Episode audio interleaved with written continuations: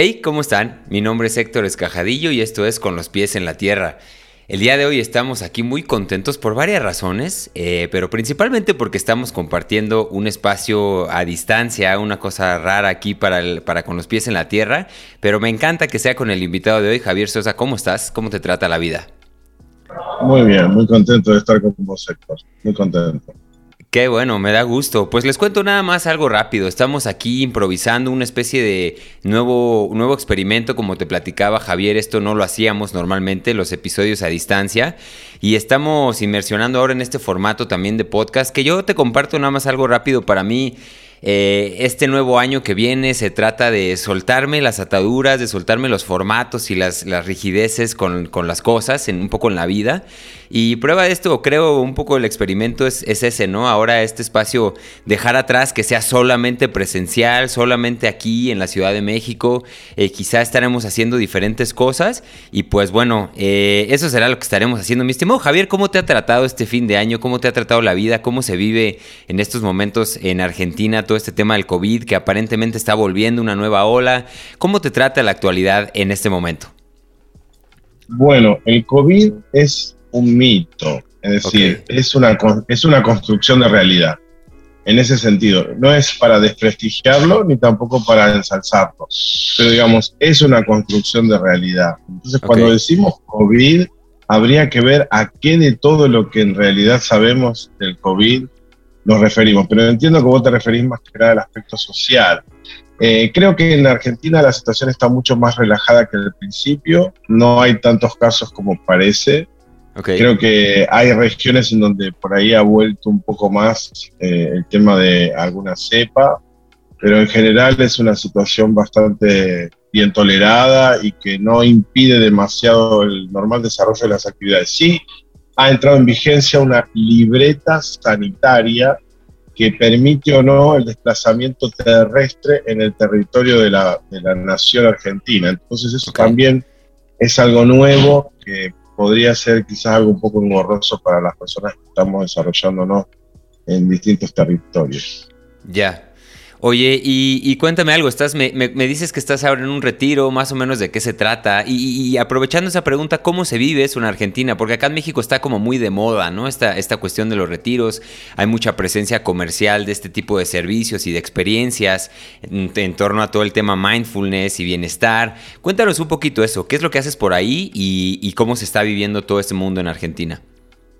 Bueno, en realidad este retiro es más personal, es una especie de de apartamiento que yo realizo por motivos de introspección y de también de repliegue sobre mi energía personal, un poco por las fiestas, otro poco por el trabajo, otro poco por eh, eh, la necesidad de planificar hacia futuro nuevas actividades pero básicamente sí puedo decir que este retiro es el, hijo de un retiro que se dio en octubre, que se dio desde el 15 de octubre al 31 de octubre de este año, que fue un retiro que se llama Semilla Raíz, un retiro donde bueno, la gente fue y vino de acuerdo a cuánto pudo tomar del retiro y que fue un retiro muy intensivo en las sierras de Córdoba, acá en Argentina.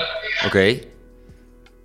Ok, y, todo el tema de, y todo el tema en, contexto de, la industria, quizá un poco más comercial, ¿cómo se está viviendo eso? Allá la gente busca este tipo de experiencias. Digo, entiendo que esto es algo completamente personal, ¿no? Pero ahora en el tema, en el tema un poco más comercial, ¿cómo lo ves? ¿Cuál es tu lectura? No estoy tanto en el tema comercial, si bien tengo varios proyectos, digamos, de, educativos así o de, o de retiros, con el tema del COVID es como que en realidad me he tirado más a la parte virtual.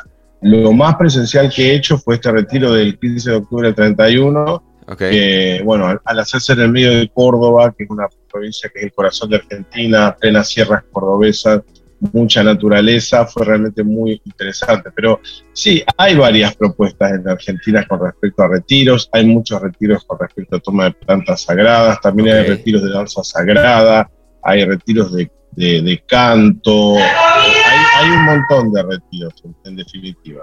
Ok. Ok, pues es, algo en lo que, compartimos. Creo que por ahí el, este despertar eh, está permeando también estas, estas industrias, ¿no? Quizá cada vez la gente busca experiencias diferentes que nos recuerden de qué se trata la vida y todo esto. Eh, pero bueno, simplemente una, una, pequeña pregunta para empezar. Ahora, antes de... Bueno, dime, dime. Al respecto sí te puedo acotar algo. Es cierto que ante las situaciones de duelo, separación, pérdida de pareja, fallecimiento de familiares, pérdida de trabajo, eh, digamos, todo lo que el COVID ha traído como catarsis a nivel personal y a nivel social, es cierto que implica una demanda de una nueva lectura sobre lo que son los servicios holísticos en general y en particular las terapias alternativas, porque la gente busca algo que resuelva más integralmente su situación de salud o enfermedad o su patología emocional y para eso sí hay una gran aperturación hacia todo lo que son las prácticas chamánicas o las prácticas holísticas. Ok. Sí, de acuerdo, completamente de acuerdo. Y, ahora, antes de, empezar a meternos en materia, Javier, quiero, quiero hacer una pequeña pausa simplemente para, para presentarte. Y eso, eh, bueno, aquí en este espacio nos encanta ceder, cederle la, la, iniciativa al invitado. Y más o menos, porque estoy seguro que hay mucha gente, por lo menos acá en México, en, varios lados del mundo, que nos escuchan y a los que les mandamos un fuerte saludo. Eh, que no te conocen. Hay mucha gente que seguramente no te conoce y dice, este, esta persona, ¿quién será? Eh, ¿cómo, ¿cómo, haces eso? ¿Cómo llevas a cabo esa parte de presentarte y, aprovechando explicar eh, por dónde le entras, pues de una vez hacerlo, ¿no? Presentarte aquí ante el público de, con los pies en la tierra. Lo que puedo decir es que de muy chico todo lo que tenga que ver con la devoción y la ritualización ha sido cautivante en mi vida. Yo de chico me, con las sábanas de mi casa me hacía túnicas y compraba las hostias que se usaban para decorar las tortas de, primera comunión y hacía rituales. O sea, me, destinaba a hacer prácticas. Me gustaba encender velas, me gustaba acomodar objetos.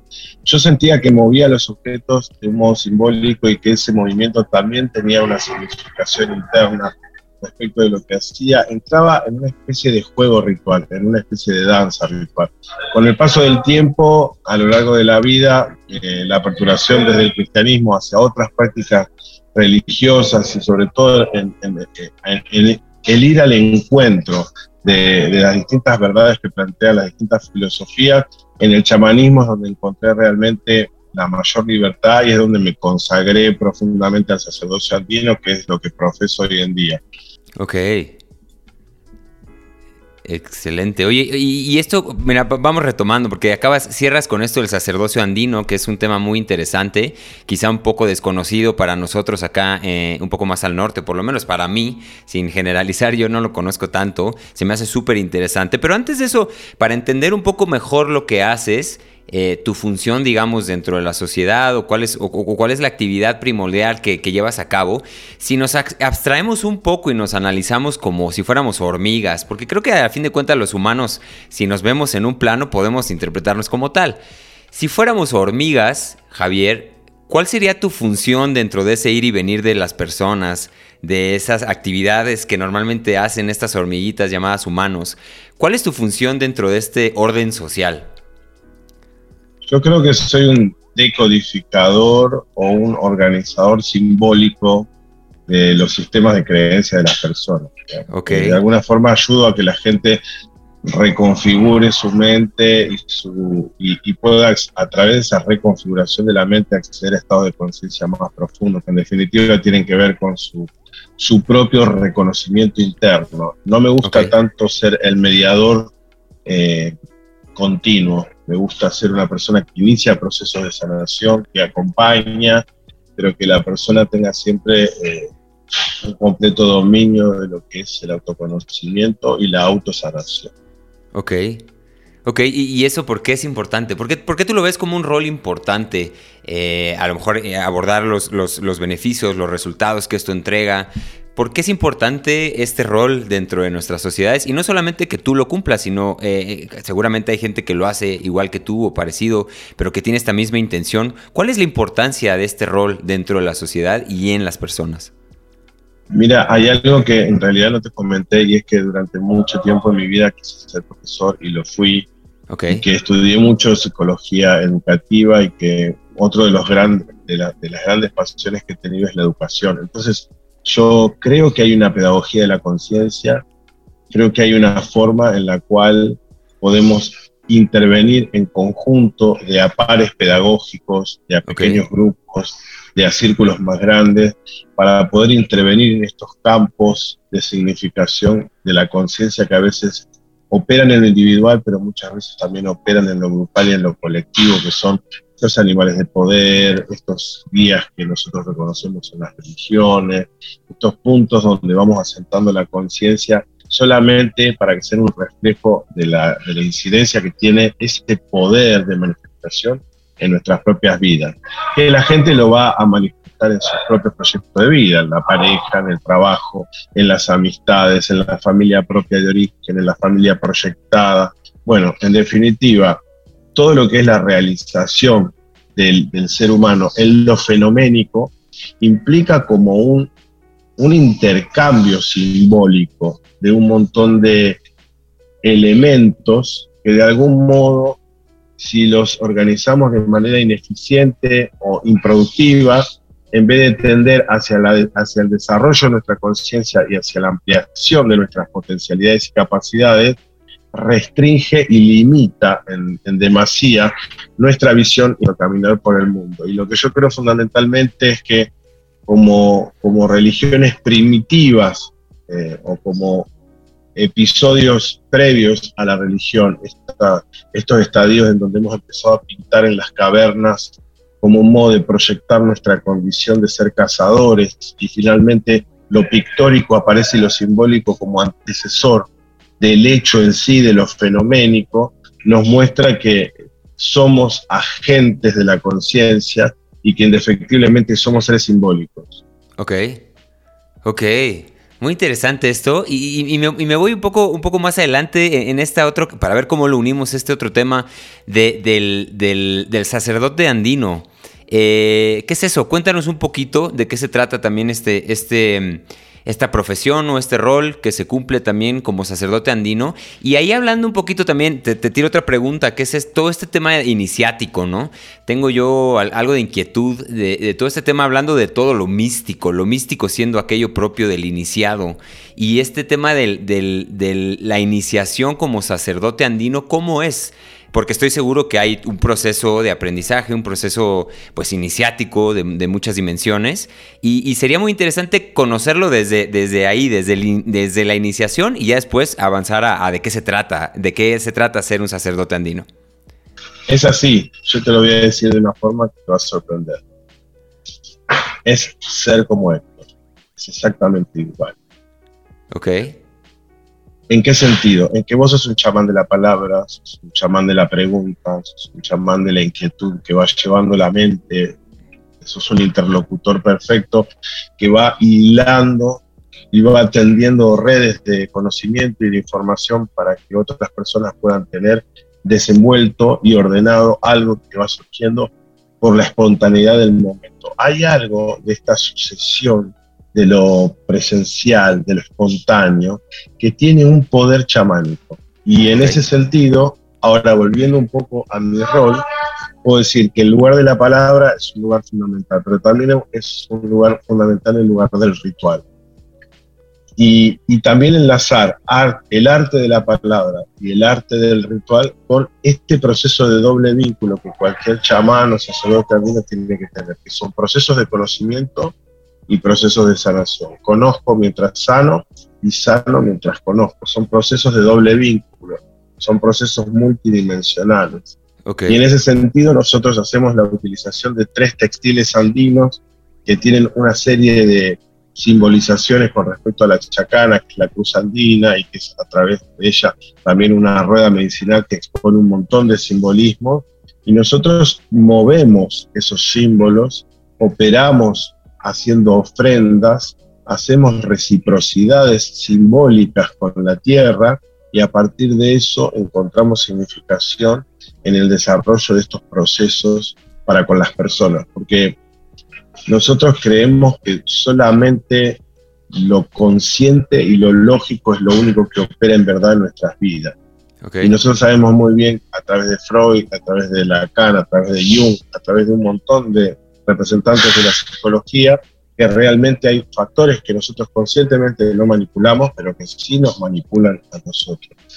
Y estos sistemas de significación son los que intervienen en los procesos de la magia, en que muchas veces cuando una persona nos habla, nosotros sabemos qué le está pasando y, y la gente se sorprende, porque es lo mismo que alguien que sabe leer y obtiene información por medio de la lectura y alguien que no sabe leer cree que la persona es un brujo porque está diciendo cosas que no puede tener en su, memoria. Claro. Sí. Sí, muy interesante. Y, quiero rescatar una cosa que, de la que hablaste, de, este proceso eh, de, reciprocidad de alguna manera. Yo entiendo que hay un, un, concepto andino que siempre me ha llamado mucho la atención, que es el Aini, ¿no? Que es un proceso, algo así se llama. Cuéntame un poquito más de eso. tengo yo mucha inquietud sobre ese tema del AINI. según yo entiendo el, principio de reciprocidad, pero ¿de qué va? Cuéntanos un poquito más. Bueno, mira, lo vamos a plantear en términos arquetípicos universales. ¿Qué hace una madre? Una madre, ¿qué dice? Todo que sí. Una madre es el lugar del permiso total, es el lugar de la entrega, es el lugar del sí. Y un padre va a decir, sí, pero así. Sí, pero de determinada forma. Sí, te habilito, pero también te impongo una obligación. Okay. Entonces, ante estos dos arquetipos también está el dar y el recibir. Entonces, si nosotros tenemos en cuenta que si bien somos una existencia única, manifestándose de, de infinita forma, pero a su vez estamos interactuando con la forma y no podemos negar la forma porque estamos en un campo fenoménico, es importante ser recíprocos con la forma. La forma sería lo femenino de la existencia y la esencia, lo inmanifiesto, que digamos en, en el campo del hinduismo se le llama Shiva, a lo inmanifiesto, Shakti sería esta energía de lo manifiesto donde la cópula de lo femenino y lo masculino entra en este interjuego, en este ir y venir, en donde hay una reciprocidad y por eso se produce la ofrenda. La ofrenda tiene que ver con esto de darle de comer a una diosa, de hacer un despacho, de hacer una entrega a la tierra. Fíjate vos cuando se eleva la hostia en, en la misa, la hostia es un principio seminal y solar, tiene que ver con la luz. Y el agua virginal o el vino virginal, el cáliz, tiene que ver con un principio femenino, de útero, de contención, de espacio de nacimiento. Por ende, esa representación del logo solar y de la representación de lo femenino universal en este acto cosmogónico precristiano, porque es un rito anterior a la fundación del cristianismo, estos ritos con el pan y con el vino, estos ritos que tienen que ver con la luna y con el sol, o con, la, con el sol y con la tierra, con el arriba del universo, que es el cosmos, pero también con la cueva, que es lo privado, y es aquello que no pertenece al espacio público. Entonces, en esta reciprocidad, todo el tiempo en nuestras vidas estamos intercambiando símbolos, dinero, economía, valores, demandas, ofertas. O sea, no me gusta verlo tanto en sí como en una ofrenda desde un punto de vista mágico, como si no tuviese conexión con un interjuego de un montón de vínculos que nosotros tenemos en nuestro propio cuerpo también hay principios, está la sístole, la diástole, está la respiración, la inspiración y la exhalación. Es decir, siempre estamos en un juego de dualidades. Ahora, en ese juego de dualidades, si nos quedamos atrapados en la materia y en lo fenoménico, no podemos ver más allá. Vamos a quedarnos en arquetipos de víctima, victimario, de jueces, de juzgadores, si nosotros logramos trascender esas estructuras que van a tender a polarizar la realidad, vamos a poder acceder a la magia, al guerrero, a la doncella, a la sacerdotisa, a la maga. Ok. Ok, o sea, si entiendo bien, el, es, es, un principio que, involucra, pues prácticamente es, es, esto que tengo aquí atrás, ¿no? Un poco hablar de la dualidad y la, de la interconexión e interdependencia de todo lo, lo, que existe y habita este mundo. Sí, sobre todo de carácter dialógico, porque vos fíjate que lo que tenés atrás, vos ves que en lo negro hay un punto blanco y en lo blanco hay un punto negro. Quiere decir que ahí ha habido una conversación, ha habido un intercambio. No está lo blanco puro y lo negro puro, están ambos inseminados. Ok. Sí, sí, sí, sí. Oye, y, muy interesante, muy interesante para aquellos que les interese profundizar más. Es un concepto fascinante el de la INI, eh, la reciprocidad, eh, un concepto andino, ¿no? Que, que, implica todo esto que nos acaba de compartir Javier. Pero siguiendo adelante en esta, en esta, en esta conversación y, regresando un poquito al tema de, la, de las iniciaciones. En el mundo contemporáneo, digamos, porque ya nos hablaste un poquito de la importancia de los rituales de, cualquier persona eh, y, no tiene que ser necesariamente rituales que nos inicien en algo, pero de alguna manera los rituales tienen un poder particular. Eh, y, yo me voy a este, a este ritual en particular, que es las iniciaciones. ¿Cómo se ve una iniciación en el mundo contemporáneo? Si yo quiero, digamos, que iniciarme en, el misticismo o empezar a eh, llevar a cabo una práctica de estos temas, siendo un completo ignorante de este tema, eh, ¿cómo, se, ¿Cómo se ve hoy por hoy una práctica iniciática en un mundo contemporáneo? ¿Qué podría ser un ejemplo de, una, de un ritual iniciático? Y un ritual iniciático es en sí una pérdida. Ok. Eh, digamos, en el mito edípico, es el camino del héroe, donde hay una pérdida que es el lugar perfecto o idealizado de la madre, el lugar de la contención plena, donde no hay necesidad de que yo haga ningún esfuerzo, sino que tengo todo resuelto y que en esa asfixia se puede dar también la muerte, por ende tiene que haber un despegue de esa totalidad idealizada y tiene que aparecer el padre como un principio que va a propulsar el deseo hacia afuera de la casa y va a desarrollar este mito exogámico que va a hacer que no tengamos sexo con nuestros propios convivientes de familia, en ese sentido hay una pérdida, porque hay una pérdida del lugar habitual, del, lugar de, confort, de la zona de confort. Okay. Cualquier situación en la vida que implique una pérdida y una reorganización del sistema conceptual de la mente para poder volver a acceder a la conciencia, porque evidentemente durante esos periodos el mayor desafío que tenemos como héroes o heroínas es volver a acceder a la conciencia unidad, volver a encontrar el equilibrio. En esos desbalances se producen actos iniciatorios, son nudos jordanos, son espacios a partir de los cuales aparece algo que es fundamental en nuestra vida y se llama maduración. Okay. Nosotros no maduramos por lo que tenemos y sostenemos, sino que nosotros maduramos por todas las situaciones que perdemos. Perdemos la madre y el padre ideal de la infancia, perdemos el primer amor, perdemos el primer trabajo, perdemos la capacidad de saber que vamos a aprobar en todas materias de nuestra formación. Perdemos cuando nos damos cuenta que teniendo todo no tenemos nada de lo que en realidad nos dé satisfacción. Entonces, en estos momentos en donde hay como un quiebre del deseo, hay un desplazamiento hacia lo nuevo. Y lo nuevo es el lugar de la iniciación. Este sería el lugar más contundente, digamos. En, las antiguas civilizaciones a los chicos se los dejaba en la selva hasta que no enfrentasen el animal de poder, hasta que no se encontrasen con un puma, hasta que no le sacasen una pluma al ave sagrado y volviesen con esa pluma, hasta que no supervivieran, sobrevivieran durante 30 días en la selva, no vuelven.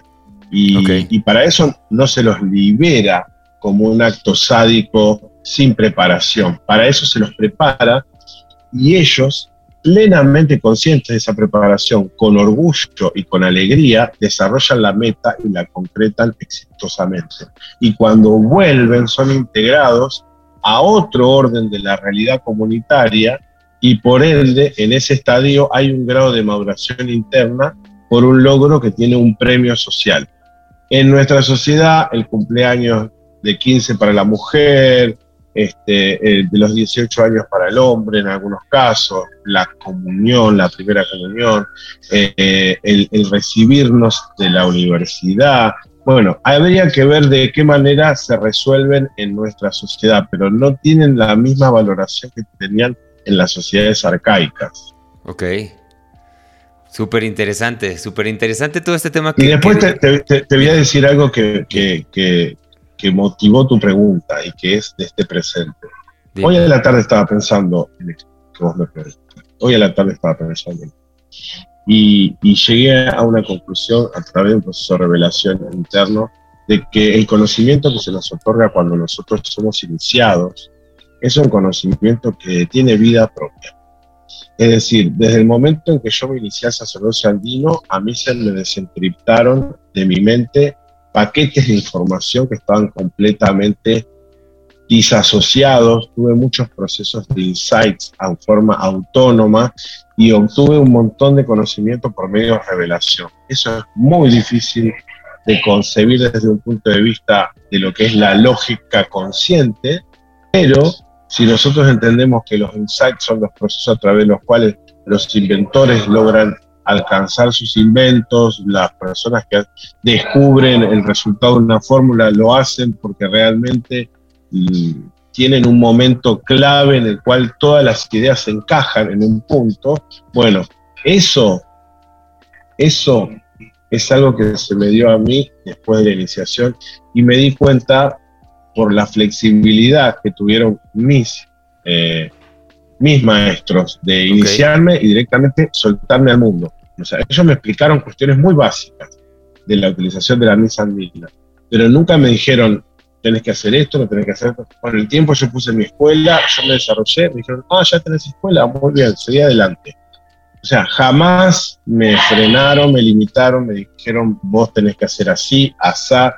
Me pude relacionar con otras líneas dentro del mundo andino por parte de los apellidos que me habían formado y por parte de otras líneas también. En ese sentido, puedo decir que la tradición andina es una tradición abierta, pero no es el caso de todas las tradiciones del mundo y muchas veces la, la cuestión de la política que se maneja en el país que influencian las culturas tradicionales hace que las culturas puedan ser más abiertas o menos abiertas, pero que en general todas las culturas tienen ese principio. Cuando a una persona se la inicia, se la, se la libera de alguna forma. Es un poco complejo de entenderlo así, pero es como que si uno no vuelve a la fuente porque necesita algo, el camino que uno haga va a estar bien. Ok. Y, en ese, si, nos vamos a un plano un poco más personal, porque tú hablas de, perder, de soltar, este, este, proceso iniciático es de alguna manera una pérdida, o ese es el momento, digamos, crucial. ¿Cómo detectas tú esa, esa pérdida? Si tuvieras que resumir en una palabra, ¿qué perdió, qué perdió Javier al iniciarse en el sacerdocio andino? Eh, ¿Cómo resumirías esa, esa, ya en experiencia personal, o sea, contándonos un poquito de lo que tú viviste? En realidad, no sé si es lo que perdí, sino más bien lo que encontré. Okay. Yo he tenido que atravesar a lo largo de mi vida muchos procesos que se pueden conocer como depresivos, pero son procesos de la noche oscura del alma.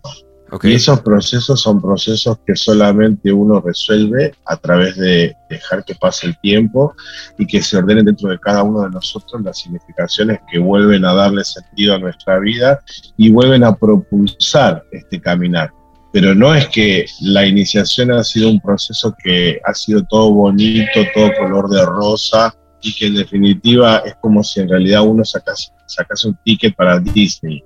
No, en realidad las iniciaciones generalmente producen catarsis del karma, limpieza en términos de, de vínculos, hay, hay un montón de cuestiones que ocurren que tienen que ver con toma de decisiones porque uno va, va haciendo subjetivamente una persona diferente, uno va logrando distintos niveles de compromiso, uno va corroborando conscientemente niveles de información que antes eran sutil y que se volvieron contundentes en nuestra vida, a pesar de que otras personas no lo puedan comprobar. Y es ahí donde uno va dando esos saltos cuánticos en donde definitivamente uno no es la misma persona. Ok. Oye, y, si retomamos esta, este, esta, este concepto de la noche oscura del alma, porque hay mucha gente que, de hecho yo, yo personalmente de repente empecé a leer sobre eso y me sentí justamente en un lugar muy parecido. Eh, yo lo puedo compartir como un, momento en mi vida en el que perdí un poco la brújula, perdí un poco el sentido de las cosas, ni siquiera hablar con alguien me hacía mucho sentido. Y, diferente a una depresión, es más bien un lugar en el que uno se cuestiona para qué, ¿no? Por qué estoy aquí. Es un, es un lugar muy, pues oscuro, como lo dice el concepto. Y esto encuentro a mucha gente en la actualidad, mucha gente que pregunta cómo se sale de ahí. ¿Cómo dirías tú, Javier? Obviamente haciendo este ejercicio de generalizar, que no creo que sea ni siquiera tan válido, pero ¿cómo, cómo dirías tú que se sale de la noche oscura del alma? De la noche oscura del alma se sale con un buen acompañamiento. Si ese buen acompañamiento no existe de manera de un terapeuta que pueda realmente dar una espaciosidad, eso es lo más importante. El terapeuta lo que debe brindar es la espaciosidad para que la persona se vuelva a encontrar consigo misma, porque una de las cosas que se pierden es el espacio subjetivo, es decir, se desdibuja el yo. Y el yo se desdibuja porque no se ancla a ningún sentido fenoménico. El yo está replegado sobre sí, la energía está adentro y se vuelve sobre sí misma porque hay algo que está muriendo ese yo. Y esa es la tragedia mayor. Por ende, ese dolor subjetivo que sentimos es un yo viejo que está muriendo. Y para ese proceso de duelo es necesario el acompañamiento.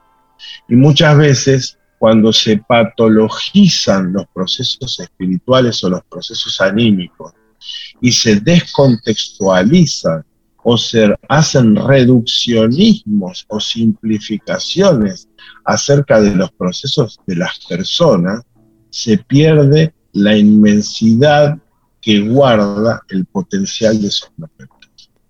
Por eso digo de que mucha gente hoy en día se está volcando a otro tipo de terapia, porque realmente está tratando de encontrar terapias en donde el espíritu o el alma ya sea un concepto del cual se puede hablar, ya sean experiencias que no pueden explicarse, que no sean patologizadas, ya sean situaciones de vida que en realidad son difíciles de poder contar con un extraño, que puedan ser narradas y enmarcadas en un ámbito de cero juzgamiento. Eso es fundamental entrelazar a través de la mirada y la escucha abierta, una escucha empática, una escucha que incluya todas las posibilidades, el decir sí, es cierto, es cierto que sentís que querés matar, pero hay algo dentro tuyo que está diciendo también otras cosas. Porque también hay que saber darle la oportunidad a la persona de que reconozca que eso que esa persona sintió, alguna vez el terapeuta también lo sintió porque si no, no tiene sentido. Cuando los terapeutas nos ponemos una careta, intentamos hacer de cuenta de que la persona en realidad está pasando algo que yo nunca pasé, estamos cometiendo el error más atroz que puede haber para comprender la naturaleza y la amplitud de la naturaleza humana. Ok. Oye, y saltándome a este tema de, ya hablando del acompañamiento, eh, tengo yo una, pequeña duda que, es, ¿por qué, ¿por qué dirías que, la ciencia o el, tipo de, acercamiento quizá un poco más científico, incluso en el, plano terapéutico, hablando de la terapia cognitivo-conductual, que es prácticamente llamado la terapia médica, ¿no? Más científica, el approach más, más científico, ¿por qué ese esa lectura, la lectura científica necesita de la lectura chamánica, hablando de lo chamánico como quizá lo más, lo que trata, la terapia desde un eh, acercamiento un poco más sutil, un poco más subjetivo, como tú lo nombras. ¿Por qué la ciencia necesita del chamanismo? Porque el, la parte izquierda del cerebro o el hemisferio izquierdo necesita del hemisferio derecho porque estamos constituidos de forma dual. El tema es que la ciencia ha sido la única de, manera totalmente antagónica y de manera, yo diría, si se quiere, dictatorial, la única explicación que se le ha dado a la realidad. Y se le ha quitado lugar al arte, al lenguaje poético, a los sueños, a las expectativas, a todo lo simbólico, a lo no lineal, a aquello que no tiene un orden específico, a lo caótico, al juego, a la risa, al llanto porque sí, todo eso se lo ha reprimido, se lo ha conductualizado, o sea, resumir, ¿no? Resumir la inmensidad de la expresión del alma humana a lo cognitivo y a lo conductual si solamente es como una posibilidad de camino de encuentro, pero solamente es excluyente del resto de posibilidades, vamos a estar perdiendo. Ahora, si es, una, es un camino que estoy tomando a partir del cual yo deseo ir hacia el encuentro de lo nuevo y a partir de eso formularme otros campos de intervención, entonces ahí estoy tomando en cuenta cierto nivel de interdisciplinariedad. Es muy eh, fácil abrazar la vida cuando realmente la amplitud de lo que sabemos nos demuestra que atender a alguien es mucho más simple. Ok. Ok. Ahora, en este, ya, ya que yo puse aquí la, palabra sobre la mesa, la palabra chamán, chamanismo, ¿cómo lo explicarías lo que es el chamanismo pero a un niño? ¿Qué, acercamiento utilizarías para explicarle el chamanismo, el chamán? Y más en concreto, porque también te he escuchado hablar, eh, ya que estuve revisando tus contenidos, hablar del chamanismo urbano. Eh, más en específico de eso, ¿cómo lo explicarías a alguien completamente ajeno o en concreto a un niño? Mira, cuando a mí me piden ayudar a sanar a un niño, lo primero que yo necesito de ese niño es la autorización. Ok. Entonces le cuento, mira, yo tengo unos amigos imaginarios que son unos animales de poder que vienen y me ayudan para ayudar a niños como vos. Y sobre todo para eso que te está doliendo en este momento. Y ahí abordamos un poco la patología y me me cuenta, ¿no? Un poco de qué se trata lo que está viviendo. Y, estos animales míos quieren saber, me preguntan por vos, y yo no sé qué decirles. Así que no sé qué te parece si hablamos juntos y vos me decís, y después si querés, los invitamos a jugar y, les y traemos toda la medicina y todo ese poder que ellos me prometieron tienen para vos. Okay. Es mucho más simple, es mucho más simple. Es entrar en la dinámica de la verdad, del juego, pero no como un juego que simplemente maneja una fantasía desarmada en la realidad, porque los chicos todavía tienen el filtro afectivo lo suficientemente bajo como para no hacer un filtro afectivo cognitivo conductual. Es decir, para que la, conducta y la cognición adulta no genere una barrera afectiva con respecto al conocimiento chamán. Y en ese sentido, me parece importante recalcar que solo estamos hablando de procesos de conocimiento y sanación. Y cuando hablamos de sanación, hablamos de procesos de restauración de los procesos álmicos, en donde la persona ha visto que ha perdido parte de su poder o que tiene que recuperar parte de su alma o que necesita eh, dialogar de nuevo con algún ser querido que falleció o necesita dialogar de nuevo con su trabajo que perdió porque no, porque el trabajo se transformó en una entidad que no puede dejar porque hay todavía una serie de diálogos que no se resolvieron. Hay una serie de reciprocidades simbólicas que necesita tramitar para poder soltar esa plataforma vieja que drena energía anímica. Creo que de este punto lo estoy tratando de explicar, aunando un poco todo lo que estuvimos hablando antes para que se pueda comprender un poco que todo está todo muy conectado, digamos. Sí. Sí, muy interesante. Nada más, eh, ahora, si entiendo bien esta parte o esta palabra, ¿no? El urbano, digamos que es de alguna manera tratar de eh, aterrizar estas dolencias o este sufrimiento que cualquier ciudadano de alguna urbe eh, encuentra, todos estos dolores que encuentra, acercar esta, esta ¿cómo, ¿cómo, dirías? ¿Cuál es, el, ¿Cuál es el sufijo ideal para el, para el chamanismo? O sea, el chamanismo, ¿qué es? ¿Es, eh, ¿Es una manera de pensar? ¿Es un estado de conciencia? ¿Es una disciplina? ¿Un conjunto de prácticas? ¿Cómo lo definirías para, para seguir con mi pregunta? Es un sistema de prácticas y creencias ancestrales. Ok. Eso sería lo que lo podría resumir de un modo.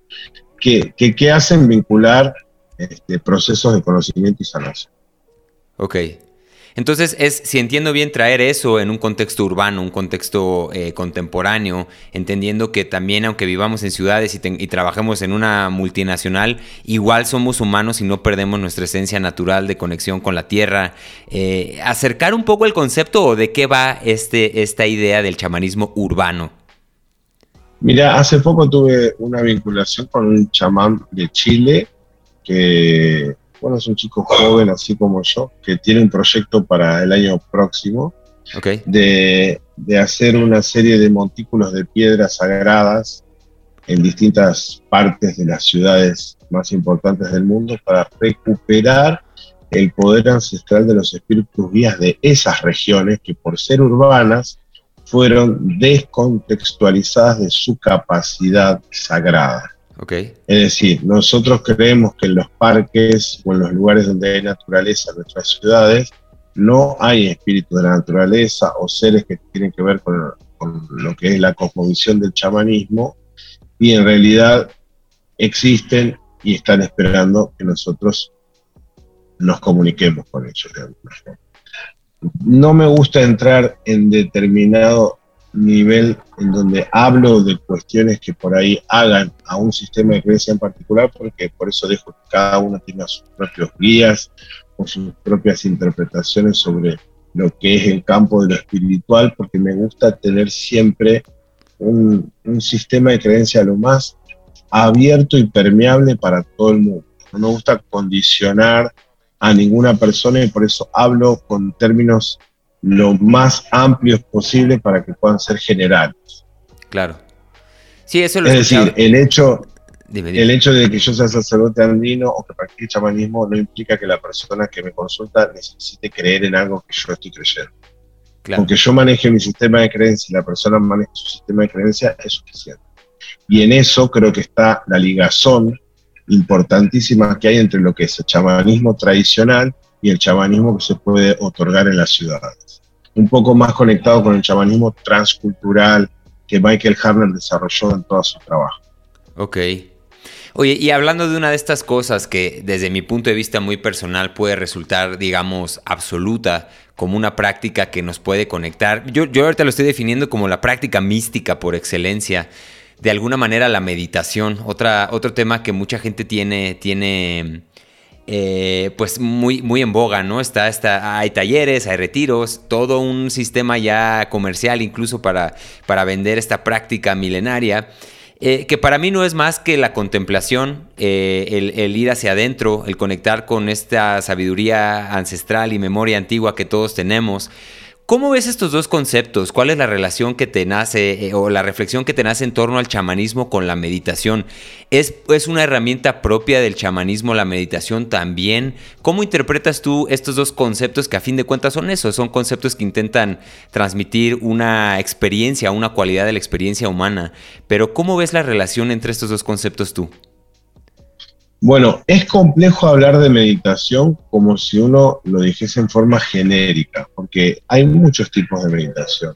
Claro. Lo que uno a primera instancia puede percibir cuando uno piensa en meditación es que uno tiene que estar quieto, sentado en posición de loto, con los ojos cerrados, meditando, enfocándose en algo en particular, con una serie de ejercicios respiratorios, sosteniendo el silencio y la vacuidad, digamos, lo más que se pueda y entrar a través de eso, hacer puente para entrar en un estado de conciencia más ampliado.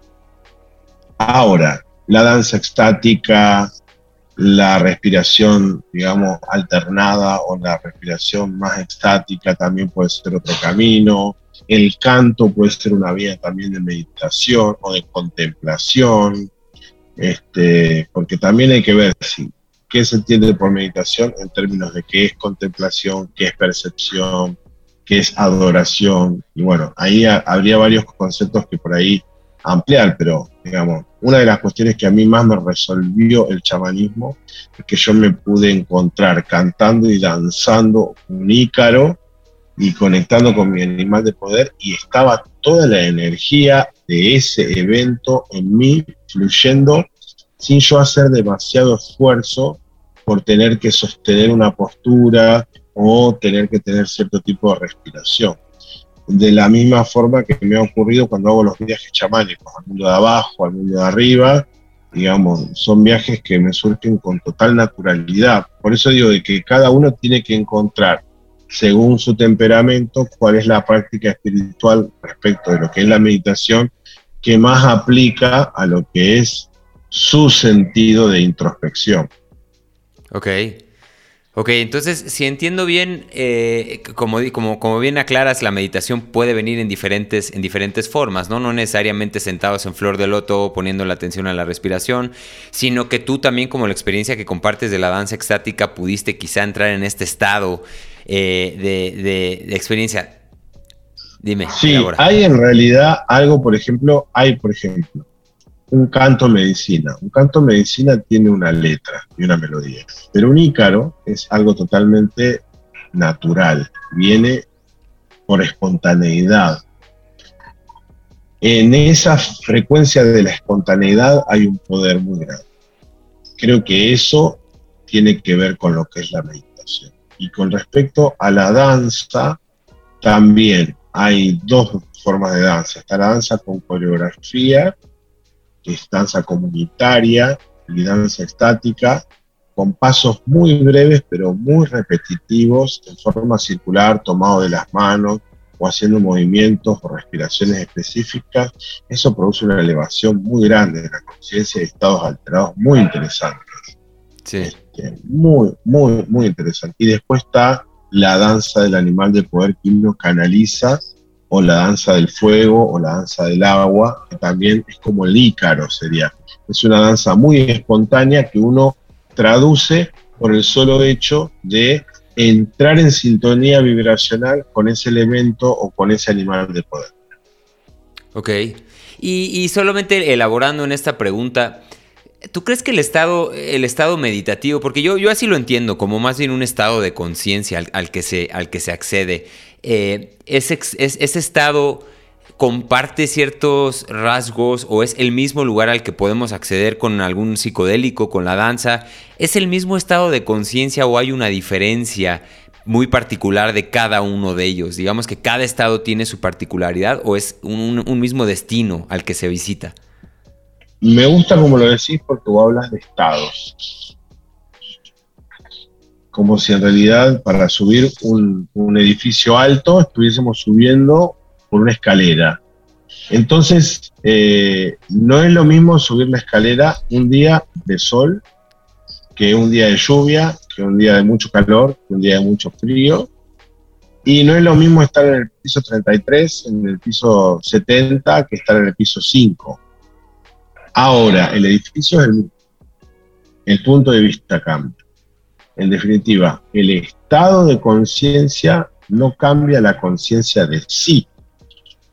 Por ende, hay algo de sí, de nosotros mismos, que está siendo interpelado por este estado en el cual nos permitimos estar. Pero no importa en qué lugar del estado nos encontremos, es importante estar en estados más integrados de conciencia que estar en estados menos integrados de conciencia. Porque podemos estar en la pasión, podemos estar en, el consumo, podemos estar en la ignorancia, como decir, podemos estar en la frivolidad, podemos estar en la negación del otro como ser humano, podemos estar en cualquier estadio, digamos, porque también lo espiritual es político, vamos a decir que el otro importa. Entonces, eh, si yo en realidad no estoy encontrando un nivel de semejanza con respecto al otro en términos de cómo yo vivo mi experiencia espiritual, y mi experiencia espiritual es ser un monje aislado de lo social, ahí me temo que no es el tipo de misticismo que yo elijo. Para mí el misticismo es un misticismo comprometido con la realidad que tiene que de alguna forma no dar la espalda a las realidades que se viven en todo sentido y poder colaborar con los procesos sociales para que las personas cada vez se encuentren más conscientes de sí. Porque si hay algo que yo he perdido y eso que he perdido es el lazo de identificación con el otro, si yo no puedo reconocerme en el otro, si la divinidad que hay en mí no va a encontrar la divinidad que hay en el otro, entonces tendría que revisar qué tipo de concepto de espiritualidad estoy llevando adelante. Por eso digo que lo espiritual es político. Sí, muy interesante. No, no, no, es cuestión de, de ser partidario a, un, a un, digamos, a un eslogan político, de un partido político. Tiene que ver con una actitud ciudadana. Ok. Oye, y ya que estamos hablando en estos términos, ¿Tú, tú, por qué, ¿Tú por qué pensarías que esta, este tipo de prácticas, las prácticas chamánicas, eh, espirituales, eh, todo este mundo de lo sutil que hemos estado hablando los últimos minutos, ¿por qué crees que sería importante democratizar esas experiencias, que fueran accesibles para todas las personas o que de alguna manera tuvieran eh, estas vías libres para llegarle a todos los ciudadanos y no solamente a unos cuantos, como históricamente quizá ha sido, ¿no? Eh, por algo todo esto viene muy relacionado de lo oculto, lo que subyace, pero también lo que no está eh, a, la mano de todos. ¿Tú crees que estas, estas disciplinas o estos campos del saber deberían de abrirse completamente y compartirse con absolutamente todos los seres humanos? ¿O crees eh, en el sentido eh, más, más eh, oculto o hermético de cerrarlo y guardarlo simplemente para aquellos que sientan el llamado.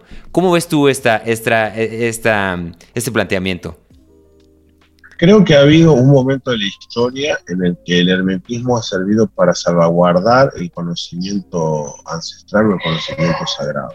De hecho, la comunidad de Queros es el linaje que me inicia a mí, estuvo durante 500 años reservados en la montaña y no tuvieron contacto con el colono.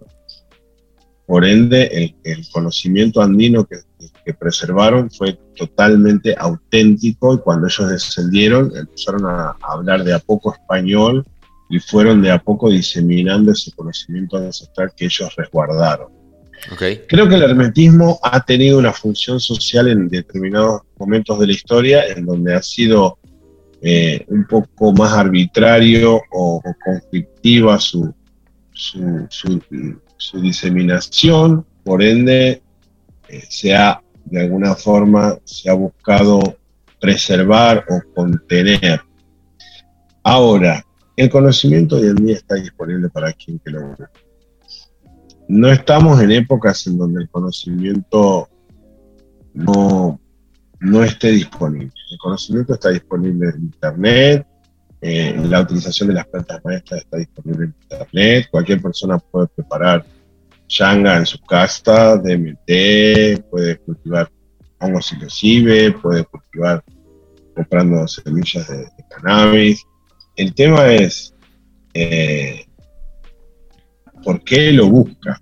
Seguramente antes de llegar a eso, la persona indagó sobre un montón de otras cuestiones y tiene que ver con un encuentro interior que la persona va a hacer.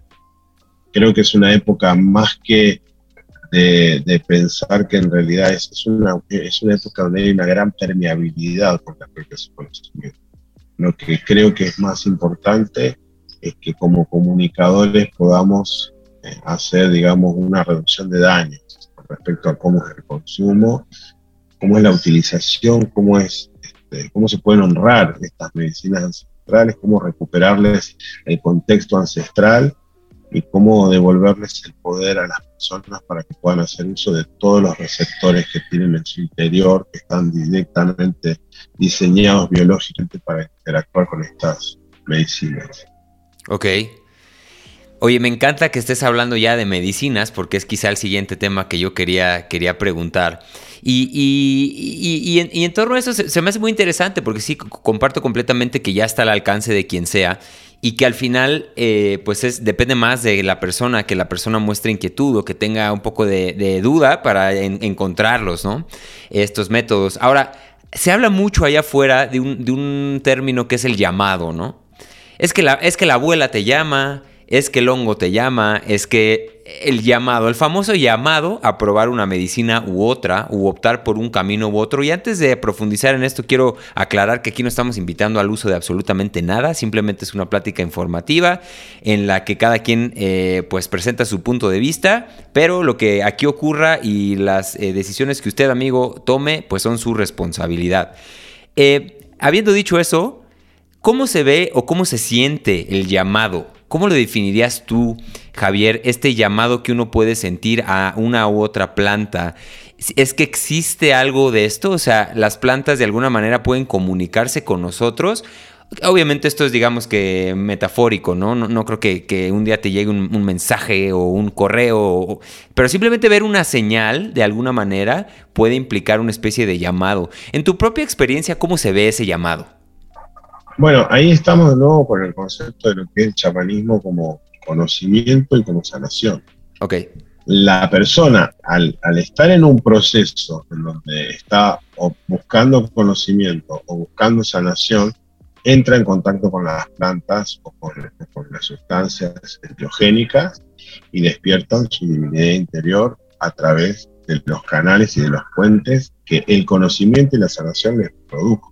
Y también van a dar con las personas que le proveen esas medicinas, que son personas con mayor o menor niveles de conciencia en relación a lo que las personas necesiten aprender. Ok. Eh, durante mucho tiempo yo practiqué un chamanismo sin plantas porque seguí una línea más mm, transcultural y busqué también, este, tuve una búsqueda que, que hacía que yo consumiese las plantas, pero no, no las estaba ofreciendo.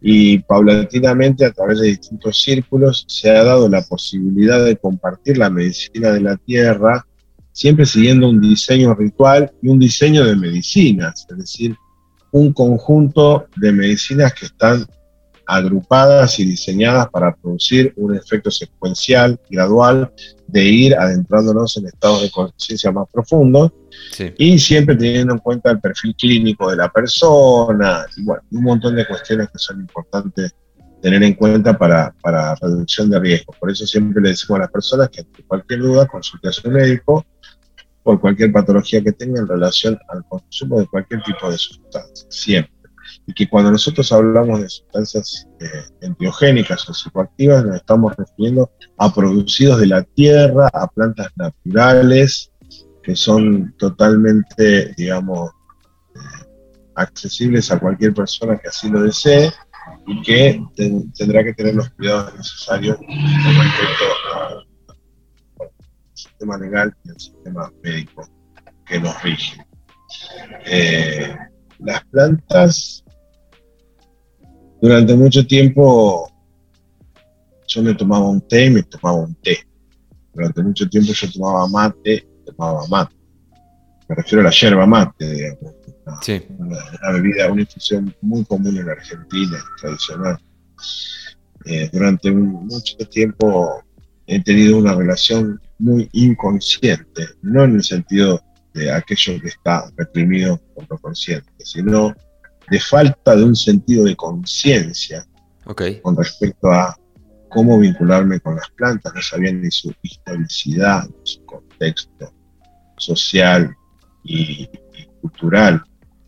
El ir adentrándome me ha abierto a mí a niveles de percepción más profundos sobre las plantas, eh, me ha permitido descubrir que la yerba mate por sí tiene una capacidad antiogénica de acuerdo a a cómo se la consume, de acuerdo a cómo se la ritualiza. Por eso considera que la ritualización es fundamental para el consumo de cualquier tipo de, plantas maestras. Y finalmente, en aquellas que tienen un carácter psicoactivo, es toda una exploración. Yo he tomado eh, ayahuasca y y no he tenido visión en las dos tomas que hice y he tomado mucha cantidad. No sería el momento para mí, pero después con, con otras plantas he tenido estadios de introspección muy profundos. Y el cannabis particularmente produce niveles de, amplían mi capacidad cerebral, pero de una manera muy profunda. Es algo que me permite conectar mucho con, con todo esto que estamos dialogando en este momento y me permite llegar a, a, obtener conocimiento eh, por, por, por, relacionarme con las ideas y por pedir eh, información sobre ciertas cuestiones que necesito saber. Y después, por ejemplo, en el caso de la Yanga, que es DMT, eh, he tenido la sensación de, la plenitud del amor y la luz que hay en la conciencia pura.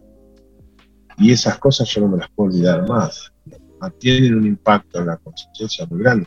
Yo mientras estaba en un viaje con hongos y cibe, en un momento tomé una manzana que iba a comer y en ese momento cuando tomé la manzana sentí todos los días de luna, de sol, de lluvia, de frío, la semilla, el tallo, la flor. Y vi todo lo que había hecho ese árbol y la historicidad que había tenido el contexto en el cual esa fruta yo la iba a consumir en un solo instante y sentí el poder de la vida en esa fruta. Entonces empezás a tener un grado de vinculación y de reciprocidad, volviendo lo mismo, con la vida, muy distinto, muchísimo más consciente que el que tenías antes de consumir esas plantas.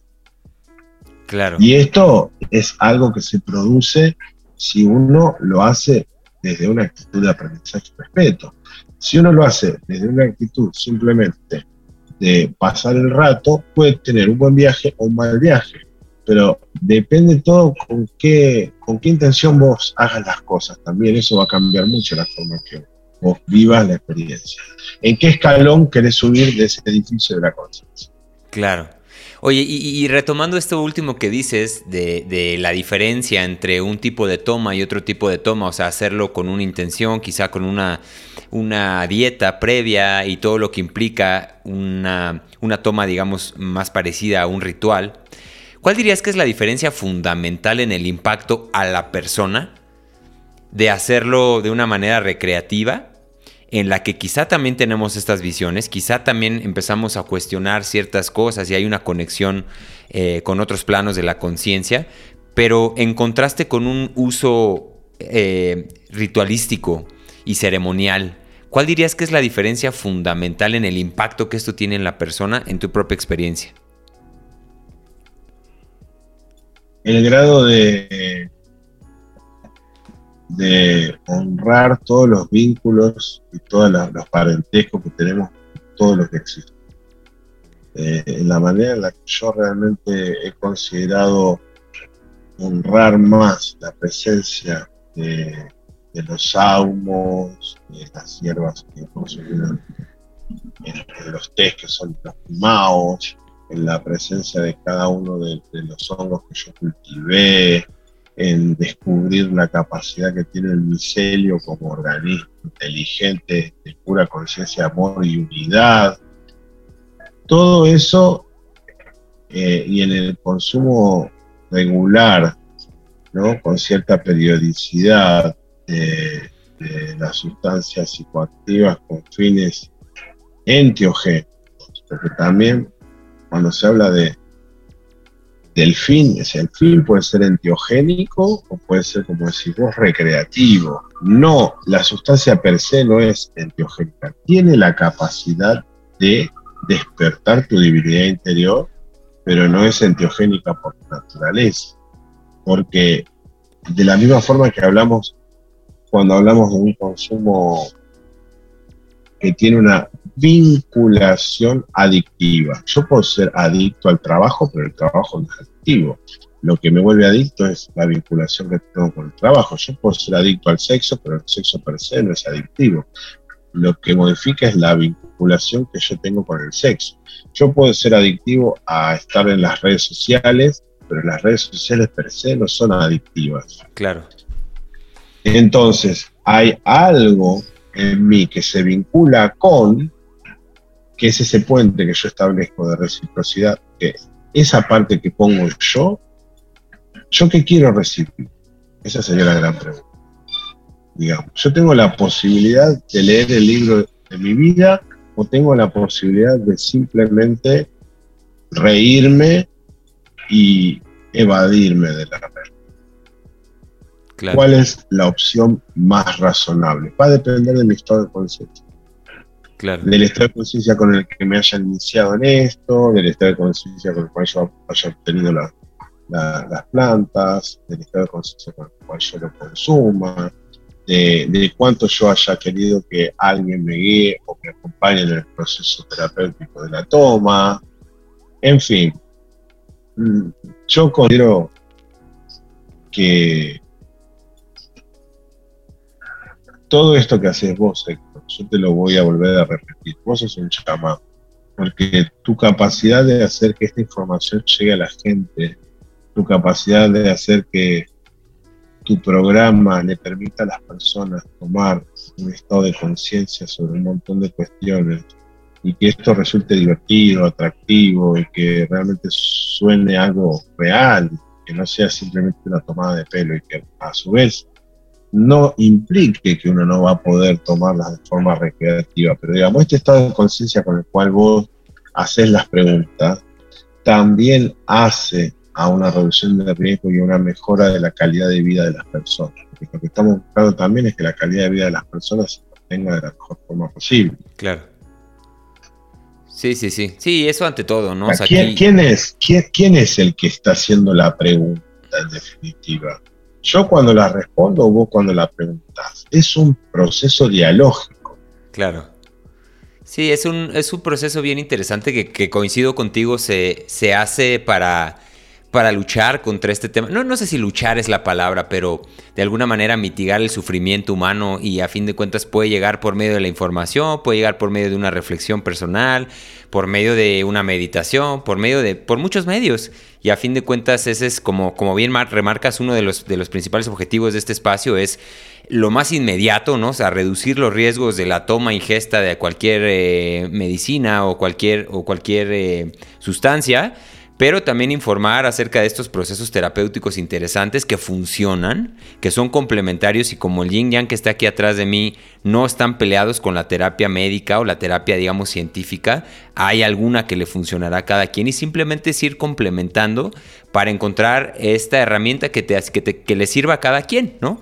Eh, y, muy interesante todo lo que planteas, Javier. Eh, nos estamos acercando un poquito al, final y quiero ser muy preciso con las, con las preguntas que te voy a hacer porque eh, me ha fascinado, honestamente me ha fascinado este, este primer ensayo de hacer un episodio virtual.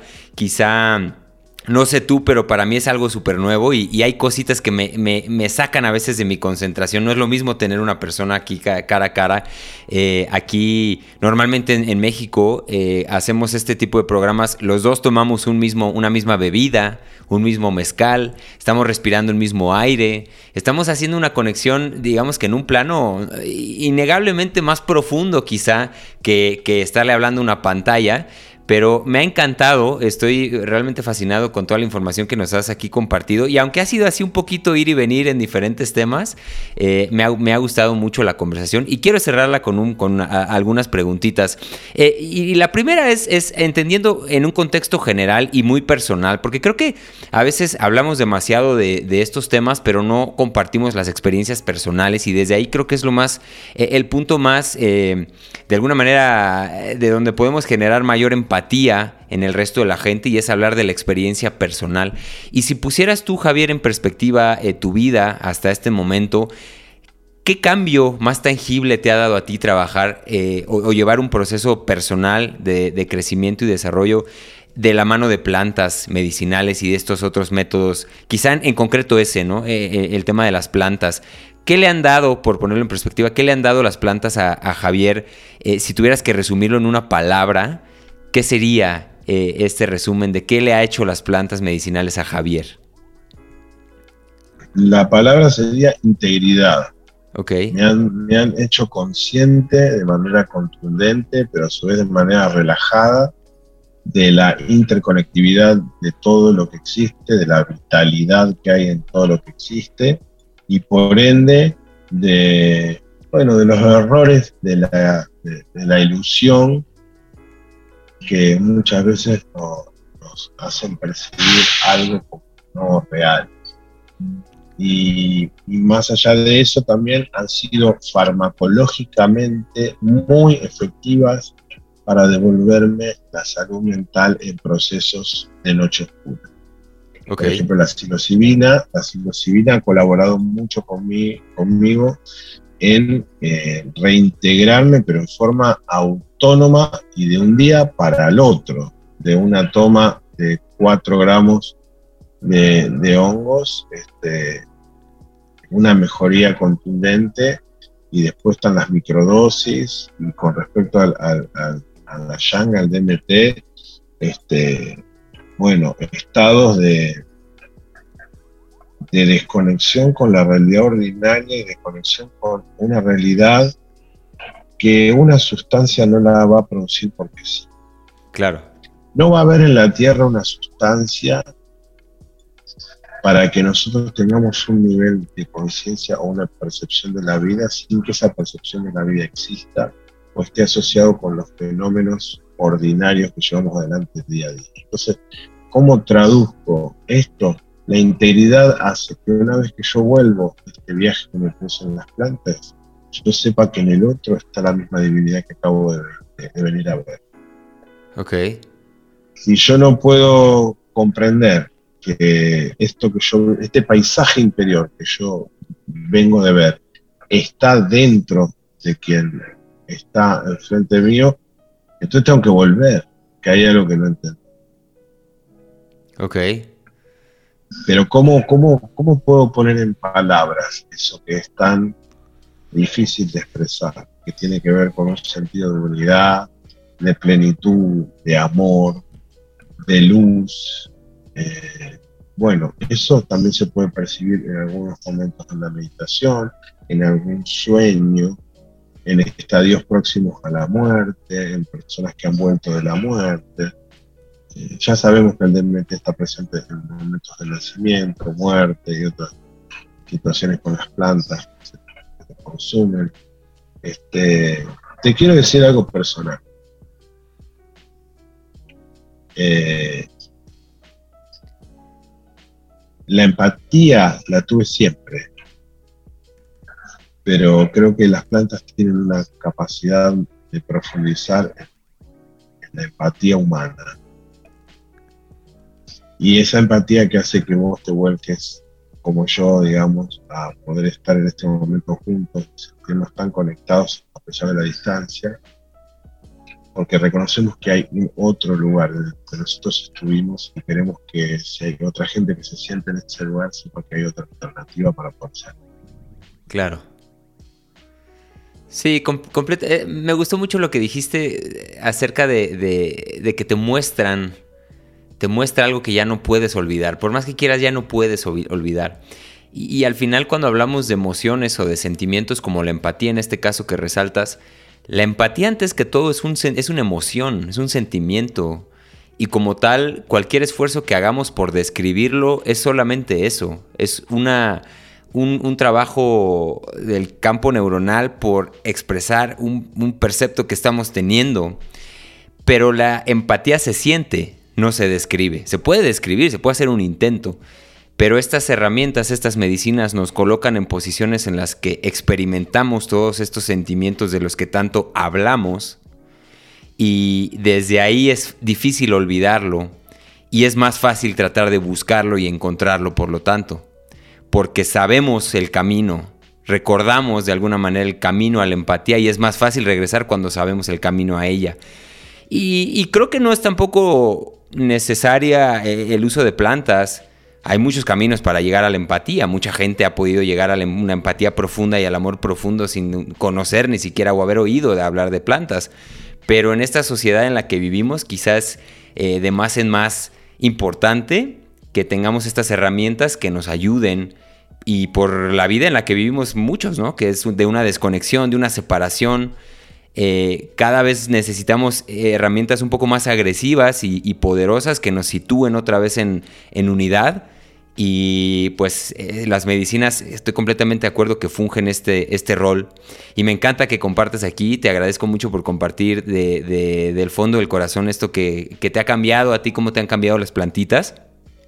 Y, ahora sí, para ir terminando, Javier, es, es esta pregunta que he empezado a meter en este espacio, que es la pregunta de haciendo una especie de lectura, ejercicio, si quieres hasta cómico, de, la lectura de tu sociedad, quizá argentina, porque a mí, a mí se me hace muy interesante entender un poquito tu perspectiva en torno a tu propia sociedad local. Eh, dar una lectura, si tuvieras que representarla como una persona, si tu sociedad fuera una persona, ¿de qué estaría enferma esta persona? La racionalidad. Ok. Creo que es una de las cuestiones que, ha incluido, digamos, la raza blanca, que todavía sigue permanentemente afectando la forma en la que nos vinculamos, lo racional, el interés, el provecho, el sacar provecho, el ver qué tengo a cambio, el no poder pensar en el bien común, en, en el, sacar ventaja eh, en el de que siempre hay algún negocio sucio en la familia que hay que ocultar, en el que todos tiramos para un lado, pero hay dos o tres que están tirando en contra y están debajo de, la alfombra y no los vemos y están operando. Eh, y a su vez veo una cantidad innumerable de gente que está elevando su conciencia y que realmente está aspirando a formas de, ser más alineadas a la unidad. Y esto lo veo en grupos de WhatsApp que tengo, lo veo en grupos de, Facebook, lo veo en comunidades que se están formando en donde no hay peleas, no hay discusiones, hay respeto, hay tolerancia, hay reglas claras y hay construcción colectiva. Ok. Oye, y esto me, encanta, me encanta esto que hablas de la racionalidad. Yo también últimamente lo he definido, bueno, no me acuerdo dónde lo recogí, pero por ahí leí que justo la, el pensamiento racional es la enfermedad de la mente. Es una manera de verlo, porque de alguna manera el pensamiento racional nos ha ayudado a estar en donde estamos hoy y prácticamente le debemos nuestra supervivencia a estas alturas de la, de la vida, pero nos enferma, ¿no? Enferma, enferma a pensar que los pensamientos racionales son los que gobiernan la vida. Y, cuando no es así, cuando somos algo mucho más grande que simplemente nuestros pensamientos racionales o la capacidad lógica que tenemos, ¿no? Es que no negamos la razón. Negamos que la razón niegue al resto. De acuerdo. No que la razón se vuelva totalitaria sino que se ponga horizontalmente de manos tomadas con la acción y con la emoción. De acuerdo. Oye, y ahora sí para cerrar eh, esta pregunta, ¿cómo se cura? ¿Cómo se cura esta racionalidad o, o hiperracionalidad? La vida tiene formas muy auténticas de hacer que las personas a través de las pérdidas se den cuenta de dónde está lo esencial ni siquiera acaparando todo el oro del mundo una persona logra ser feliz. Así que en definitiva, nada va a ir en contra de que la emocionalidad tenga que venir a darnos una respuesta. Por eso está reprimida bajo el, inconsciente del yo freudiano, pero también está el, inconsciente colectivo, y para eso está el inconsciente del chamanismo y el inconsciente universal, que son los que trabajamos más en terapias chamanas. Hay algo que no se puede evitar, simplemente es. Y hay una frase que yo siempre digo, hay una paz que trasciende el entendimiento y mora en el corazón de los que vivimos en lo eterno. Hay un poder que vive y actúa y se identifica con la unidad del ser. Que esa paz nos envuelva, que ese poder nos eleve hasta que podamos reconocer un factor único y veamos en ello brillar nuestra estrella. Ok, Pues nada que agregar a ese último apunte que haces, Javier. Gracias por compartir otra vez. Y como te dije, ha sido un gozo estar aquí contigo el día de hoy. Ahora sí voy a las últimas dos preguntitas y si quieres estas mantenerlas breve, breves para, para ir dándole cierre. La primera pregunta que siempre hacemos... También, también quiero decir que yo estoy disfrutando mucho esto porque una de las cuestiones que también me parece fundamental es, es esta autenticidad del presente esto de no tener las, preguntas antes, de que va surgiendo, de que se va tejiendo, de que vamos tejiendo juntos el discurso, eso me parece algo fascinante. Ojalá todos los entrevistadores fueran como gracias, gracias. No sé, no sé en dónde estaría el mundo, pero, pero bueno, gracias por ese último comentario, complemento. Este, y bueno, te hago estas últimas dos preguntas. La primera es, ¿qué consejo le darías a una versión más joven de Javier Sosa? Eh, puede ser cualquier, cualquier idea, cualquier cosa que a lo mejor hayas necesitado en un momento dado. ¿Y qué consejo le darías a una versión más joven de, de Javier? Bueno, la más joven que confíe Ok. Que, confíe y que sea. Javier muchas veces no fue todo esto que hoy puede ser, estuvo retrasado por, no confiar, por otros, por el que dirán, por, por el tercer. Y a una versión más anciana, me diría que estoy preparado para, para seguir avanzando. Que sea como sea, digamos, este, elegí este camino. Tengo muchos seres espirituales que me apoyan, pero también muchos seres humanos que apoyan mi trabajo y que permiten que pueda desarrollarme.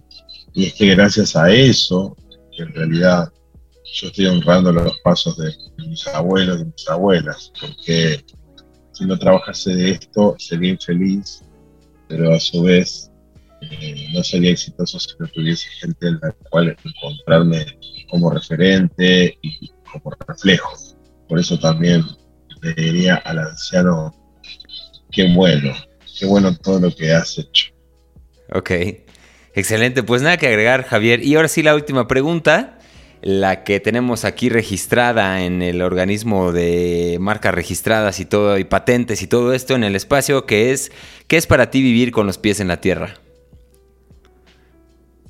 Vivir con los pies en la tierra significa reconocer que la tierra es mi casa y que mi cuerpo es la tierra. Por ende, todo lo que le pase a mi cuerpo le va a pasar a la tierra, todo lo que le pase a la tierra le va a pasar a mi cuerpo. Pero a su vez, como los pies son el único punto de enfoque de esa palabra, yo también digo que mi corazón y mi mente están en las alturas. Ok. Excelente. Pues nada que agregar otra vez, mi estimado Javier, muchas gracias por regalarme un par de horitas, o no sé ni siquiera cuánto llevemos grabando, pero gracias por prestarme este espacio, por conectarte aquí conmigo. Em, quedaremos ahí en contacto para, futuras eh, colaboraciones. Yo puestísimo, desde acá, desde México, acá tienes tu casa, igual si llegas a venir o lo que sea, pues ahí estamos en contacto. Eh, ahora, antes de, terminar, quiero compartirle eh, un espacio también aquí a Javier para que les comparta su contacto, donde te pueden encontrar, Javier. Eh, como Chamanismo Argentina me pueden encontrar en Facebook, en YouTube, en Instagram y en TikTok. Okay. Chamanismo Argentina. Ok, excelente. Pues algo más que quieras agregar, Javier. Gracias, gracias Héctor, porque tuve mucha inquietud de poder participar de, tu, tus podcasts. Para mí tenés una forma muy particular, muy de Héctor.